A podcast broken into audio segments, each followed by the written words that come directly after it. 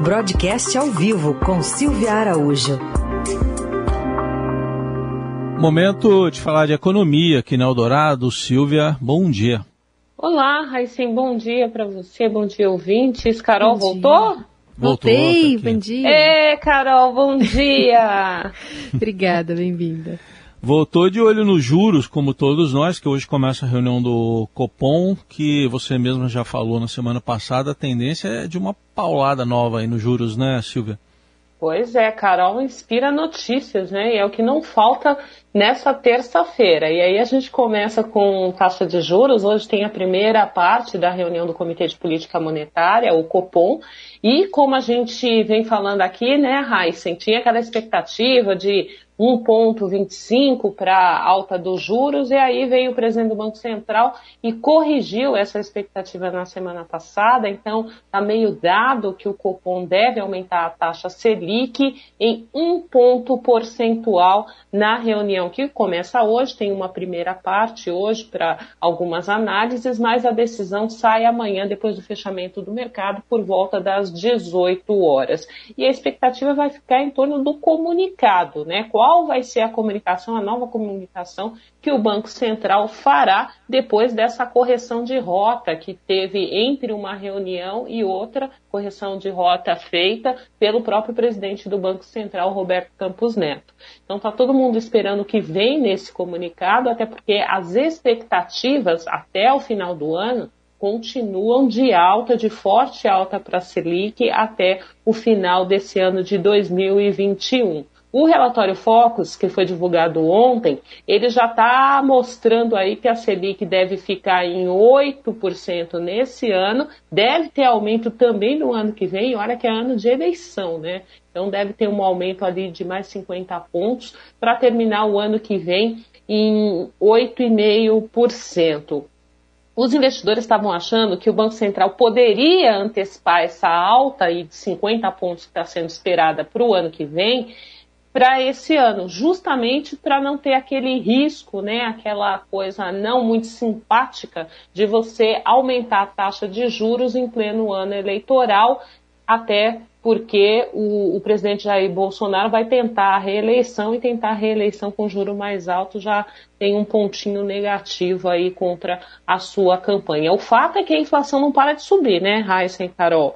Não para de subir, a inflação continua é, muito alta, os indicadores têm IPCA na sexta-feira, que deve mostrar aí é, a persistência dessa inflação em alta, a inflação está contaminando já a meta do ano que vem, a meta desse ano já foi, como diz no jargão popular, já subiu no telhado mesmo, o IPCA para esse ano está estimado em mais de 8% no final de 2021, quando o teto da meta era 5,25%.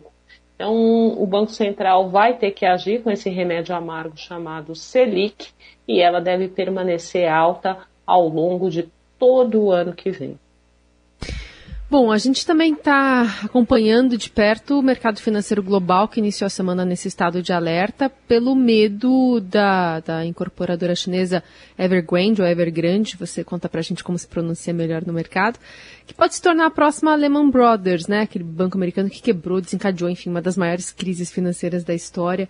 Como é que está pegando agora com a reabertura dos mercados, fechamento dos mercados lá na, na Ásia, mas aqui no Brasil também?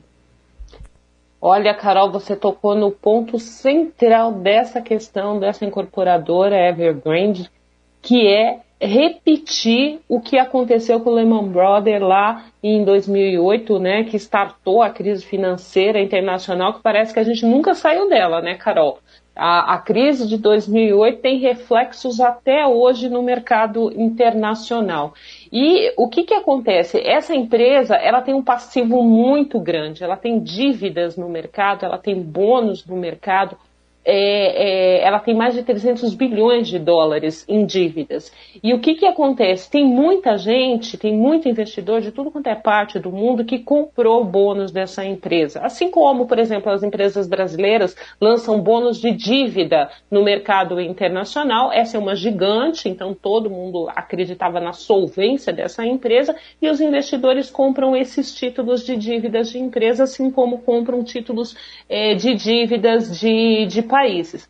E o que está acontecendo? Essa empresa está com dificuldades para honrar as suas dívidas, pelo menos isso se aventa no mercado internacional como um todo, embora é, ontem até um executivo da empresa divulgou uma carta dizendo que a empresa está fazendo de tudo, todo o possível é, para honrar as suas dívidas. Essa desconfiança está cada dia maior, essa desconfiança já vem de algumas semanas e ontem foi o ponto ali mais nevrálgico, né? Todo mundo é, entendendo que de fato essa empresa vai dar um calote e os investidores que estão expostos, o que, que eles fazem? Eles acabam é, vendendo títulos de outros países para honrar possíveis perdas que terão ali no calote. Então, se o investidor tem um, um, um papel ali um investimento nessa empresa e ele sabe que ele não vai receber aquilo, que ele vai ter um prejuízo, ele vende, por exemplo, um título de uma empresa brasileira que tem liquidez no mercado para cobrir esse rombo, ou um título americano, ou um título alemão, e por aí vai,